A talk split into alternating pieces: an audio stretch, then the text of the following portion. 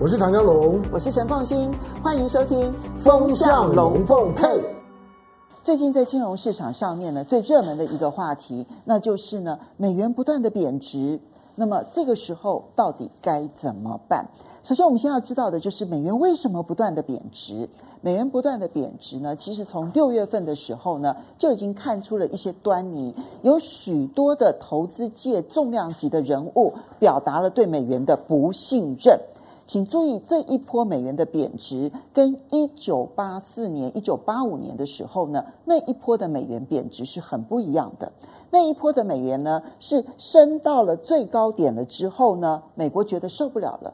你日本也好，德国也好，都在吃我的豆腐。然后呢，你们就是货币呢压得非常的低，然后让我的货币非常的贵，所以我的东西呢卖出去的时候东西很贵啊，就没有人要买；而你的东西很便宜，就大量的销售到了美国来，导致了美国大量的贸易出超。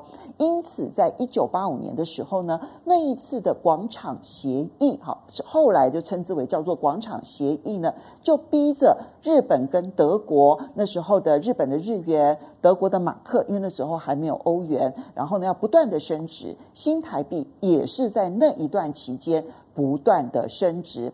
新台币最高的时候呢，那么是要这个从这个一块美元可以兑换四十块钱新台币，那最后最后最后呢是升值到了一块美元只能兑换到。二十四块新台币，那个就是历史性的一个记录。好，那在这么长的一段，那么美元贬值，而亚洲要以出口为导向的一些国家，包括了日本，包括了台湾，还有包括了马克，哈，这个德国的马克的这一步的这一次的升值呢，其实对于美国以及这几个国家都产生了重大的影响。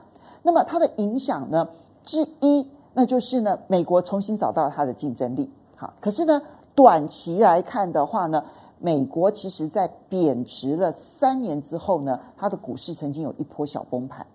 请注意哦，它不是在贬值的当下股市就立刻崩盘，它是贬值了三年之后，然后才出现了一波小崩盘。这是美国的影响，而对于日本跟台湾还有德国的影响，那就是股市狂飙。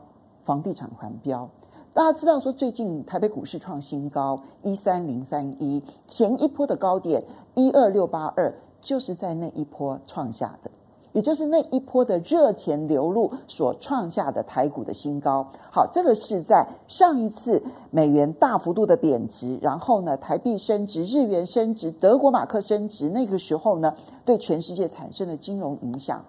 这一波美元的贬值是很不一样的。它其实呢是累积了几次呢，开始金融圈不断不断的发出一个共同的声音，就是你美元还值得信任吗？你美元还是一个负责任的货币吗？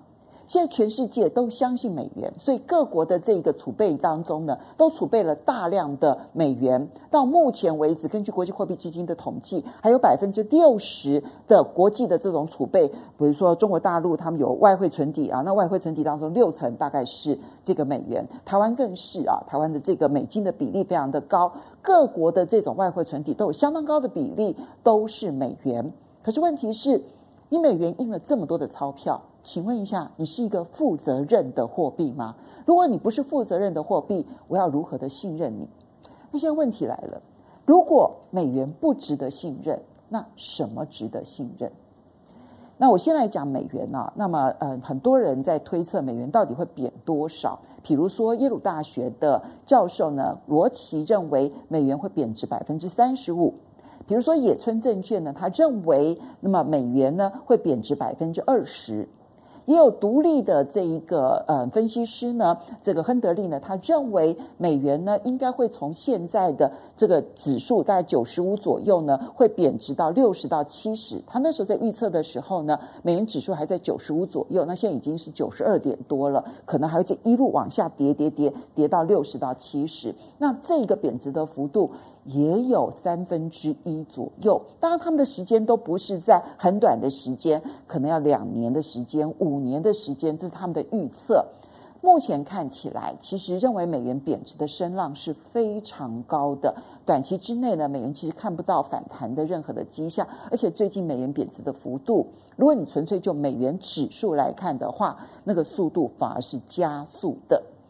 可是新台币，新台币因为有中央银行的介入，好，中央银行总裁呢，他有所谓的，其实从以前的彭淮南就有所谓的柳树理论，哈。那就是呢，我们必须要随风摇摆。如果美元强的时候，我们就可以让它弱一点；如果美元弱的时候呢，我们就可以让它强一点。可是呢，这个强弱之间呢，我们不可以让它摇摆得太剧烈，所以我们都会用尾盘介入的方式，让它不要升值或者贬值得太快。这个呢，是中央银行呢，为了要体恤出口行业呢，所做的一个很重要的一些政策的一些调整。我觉得关键点呢，在于这样的做法能够撑多久。一九八五年的时候呢，那一波呢，中央银行也是希望新台币虽然知道方向非升值不可，但是希望它升得慢一点。结果就导致了大量的热钱流到了台湾，股市大涨，房地产大涨。那时候甚至连大家乐。这个这种这种这种这种投机的这一种消费都变得非常的旺盛，大家会去去查一九八五年、一九八六年、一呃九八一九八五年、一九八六年、一九八七年、一九八八年那一段期间的历史，其实就是一个热钱横流的一段历史。现在也许不会像那个时候的那么严重，因为那个时候还有加上其他的一些因素，那我就不去赘述它。但是呢，这一波热钱流到台湾。中央银行能够阻挡的能力是有限的，它可以阻止新台币缓慢升值，但它不能够改变它的方向。我觉得这一点是我们在面对新台币的时候呢，可以去考量的一件事情。不过至于在投资的部分呢，要怎么办呢？其实你必须要考量你自己的投资的这一个嗯积极啦、保守啦，各式各式各样的。那如果说是我的话，我手上有美金的话，那它真的在我未来两三年之内不会用它的话，我会去买黄金。事实上我已经买了，好，我会去买黄金。嗯，黄金因为现在你看不到任何的货币可以取代美元，黄金其实也没办法取代美元。任何的货币要取代美元都是非常困难的一件事情。但是呢，当钞票不可以信的时候，实质的东西就变得可信，所以你现在发现有钱人跑去买房地产，有钱人跑去买黄金，就是因为他们相信，当钞票不值得相信、纸钞不值得信的时候，就去买实质的东西。白银的波动幅度非常的大，如果你心脏够强，我也不反对。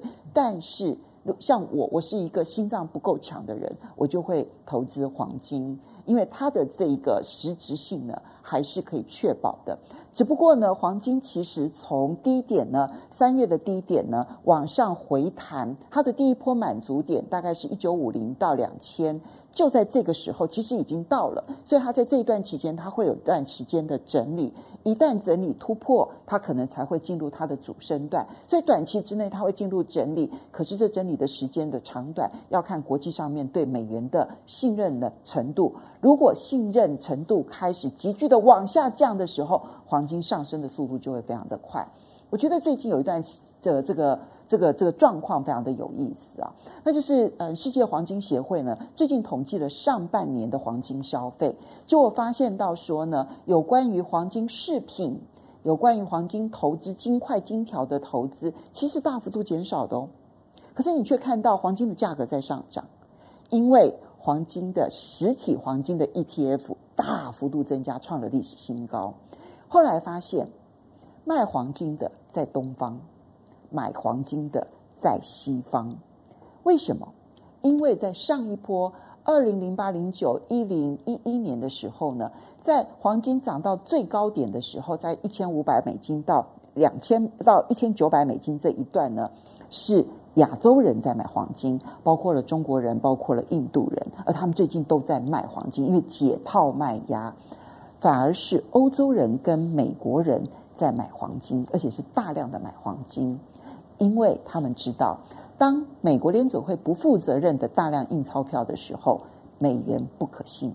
美元不可信，当他们找不到可信任的投资工具的时候，只能够就跑去买黄金了。这个跷跷板就出现了一个很大的一个差异。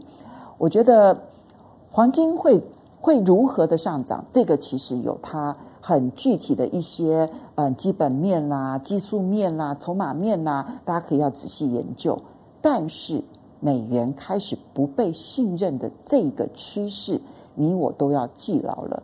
因为跟你我生活当中的每一件事情息息相关。